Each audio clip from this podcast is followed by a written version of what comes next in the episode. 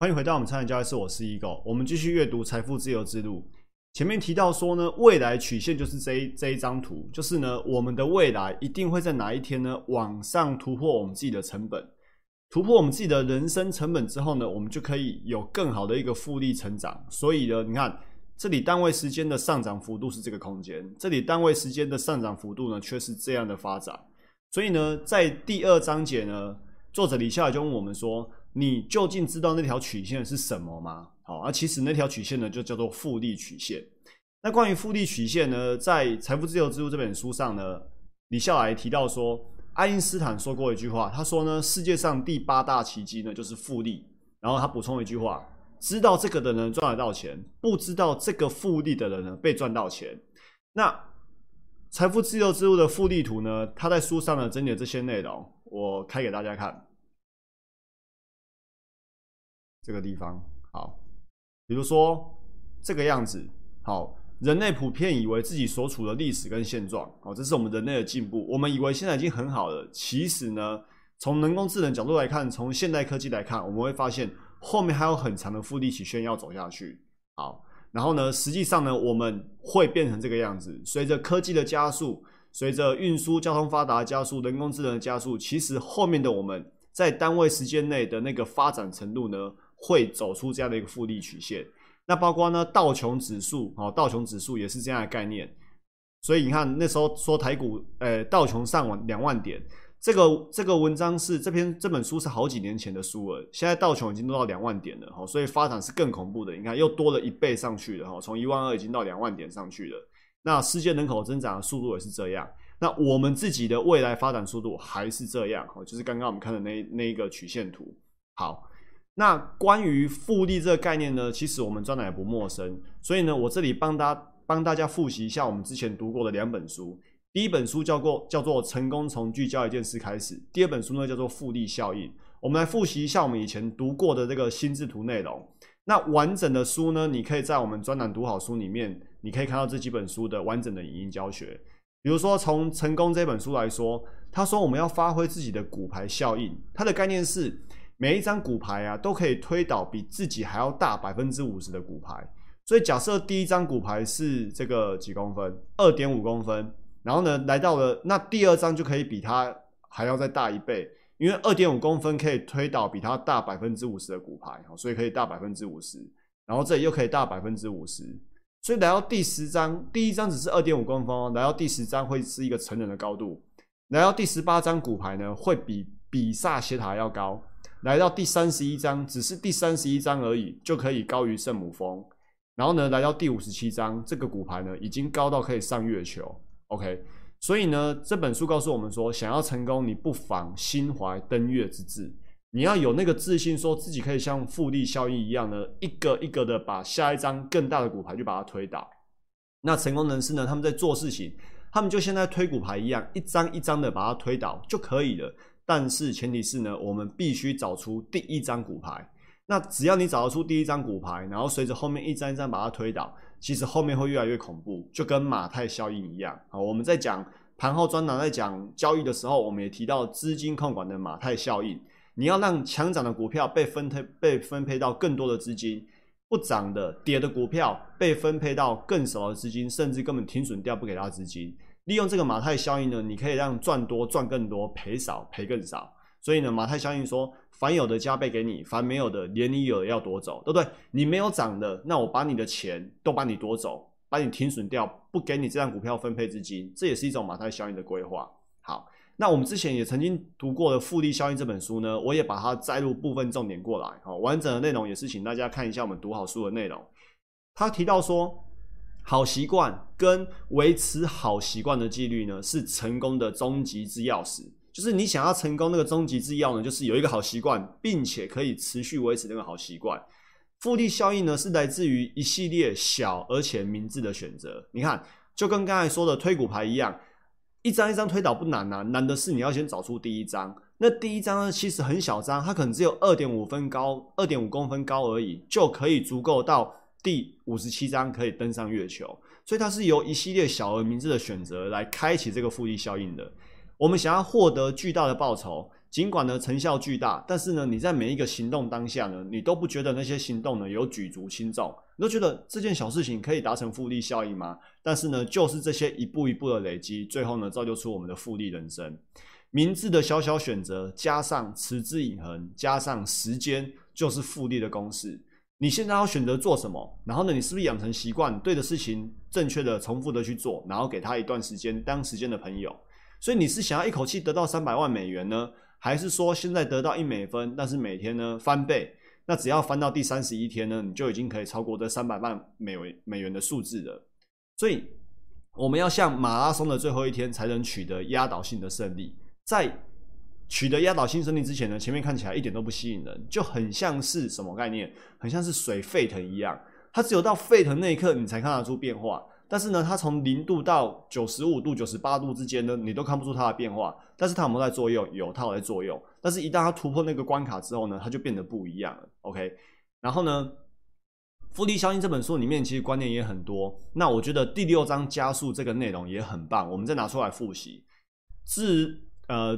自行车哈，公路车选手南斯阿姆斯壮曾经说过，他说呢，当你拉开距离的时候，你的竞争对手却没有做出反应，那这告诉你他们正在痛苦当中。当他们很痛苦的时候，就是你击败他们的时候。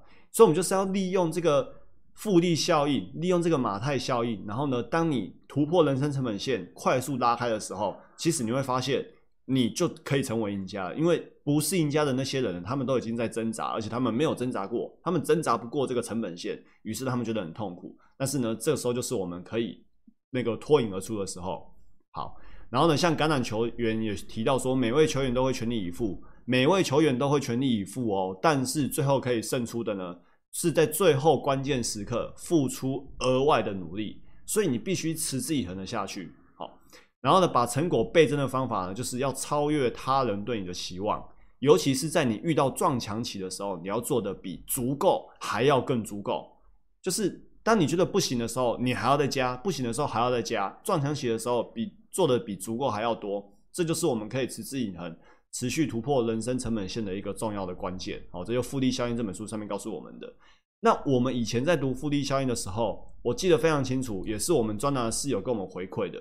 他说：“你有一个东西叫 J 曲线，J 曲线呢长这个样子。比如说这里是起点，然后呢，你你一开始出发之后呢，你会先往下走，然后呢再往上走，后面这越来越陡。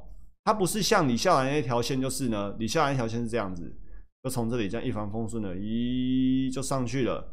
那 J 曲线呢是会先有一个下跌的空间。那我觉得其实这更贴近于我们的实际状况，甚至呢更贴近于我们的交易状况，因为。”为数众多的投资人进入市场，不是说就开始哦累积累积累积累积累积，然后就赚钱了。其实这个版本呢是天之骄子，包括我在内都不是紫色线的版本。我也是走 J 曲线的版本，就是呢先往下走，然后呢有停损哦。如果没有停损，那我就不会坐在这里跟大家分享，我就拜拜了。然后呢一定是有所止，所以呢让自己不再破底之后呢，再往上突破人生成本，最后呢让自己的绩效跟人生呢复利成长。那之前我也读过复利曲线的相关分享，也跟大家聊聊。巴菲特呢，他曾经有个故事啊，就是那个贝佐斯，贝佐斯就是亚马逊的创办人，贝佐斯曾经问巴菲特说：“我曾经问巴菲特，他的投资逻辑其实不难，但却如此富有，那为什么大家不直接复制就好了呢？为什么没有第二个巴菲特？”哦，贝佐斯就这样问巴菲特，巴菲特回答说：“因为大家都不愿意怎样慢慢的致富，大家都不愿意慢慢致富。”我不知道大家知不知道，巴菲特现在百分之九十的财富啊，其实是在他五十六岁之后才快速积累上来的。你看一下，这里有一个巴菲特的获利曲线图，他从十四岁开始，哈，然后一直到五十二岁，其实他的资产就是这样子慢慢的增加而已。然后五十三岁、五十六岁、五十九岁、六十六岁、七十二岁到八十三岁的时候，哇，快速的突破。你会发现，这跟你下来刚刚画的人类未来发展、人口发展。复利曲线等等是完全一模一样的，所以这就是巴菲特他为什么为人所啧啧称奇的赞赏的，就是这个复利效应。OK，好，所以慢慢致富，给他一些时间，对的事情重复做，都是我们从这本书这些好书里面学到的重要观念。好，所以呢，我们针对李笑来的这第二篇文章呢，我们下一个结论，结论就是呢，复利曲线是对这个发展中的世界以及发展中的个体呢最有效的描述。我们人呢最好要能够有自信，而且呢是对自己的未来充满自信。那些特别有自信、格外自信的人呢，都是因为他们已经开始在找自己的复利曲线了，甚至他们已经找到自己的复利曲线了，所以呢，他们才可以这么的从容，他们才有办法在种种逆境里面呢保持乐观。甚至如果你去了解那些人，你会发现他们根本就不觉得眼前这些叫做什么逆境，因为呢，他们笃信自己的未来一定会因为自己现在的坚持跟努力而变得更好。让一个人真正可以有自信的。就是那个看起来虽然还要好像还要等很久，但是其实很快就到来的瞬间。那个瞬间呢，就是突破自己的人生成本线。我们再看一次这一张图，当你可以去突破这个人生成本线，突破这里程碑之后，后面的发展会很快。所以我们在前面秩序跟前沿的时候就聊到说，在突破成本线之前呢，都叫做挣扎。这里的盘整，这里的上上下下都叫做挣扎。唯有突破之后呢，你才可以涨多跌少，不断的上去。好，所以我们就是要持续在这里面学习、努力、坚持，保有恒毅力，挣扎够多就会是你的。为什么有些人知道做不到，知道很多道理，人就过不好一生？因为挣扎的不够，在突破人生成本线之前呢，他们就放弃了。好，那最后前阵子刚好有人问我说，呃，为什么我敢离职？为什么我敢辞掉这个公务员铁饭碗，然后呢，出来做专职交易？风险很大啊。那其实我的心中的想法是这样，就跟书上写的一模一样的观念，没有敢离职或不敢离职的问题，更谈不上怕或不怕的问题。我觉得我就是有自信，我那时候就是很笃定说好我要离职。所以让人真正自信的是什么？就是我觉得我在那个时候已经知道自己的人生成本在哪里，我觉得我已经突破了，就算还没突破，我都有自信，盲目的笃信就是相信我一定会去突破一条人生成本线。那那时候会离职呢，更是一种很强烈的感觉，就是我已经到顶了。我们刚才不是在这里画一个盘整区吗？我觉得在这个在这个围墙里面呢，我已经到顶了。我一直在这里挣扎、挣扎、挣扎、挣扎。那我必须突破这公务员的天花板。如果我不突破的话，我会很痛苦。所以呢，最好的方法就是只要离职，去突破这个铁饭碗公务员的一个薪资天花板，或者说是发展天花板。所以每个人都值得去找到自己的人生成本，并且呢都可以去突破。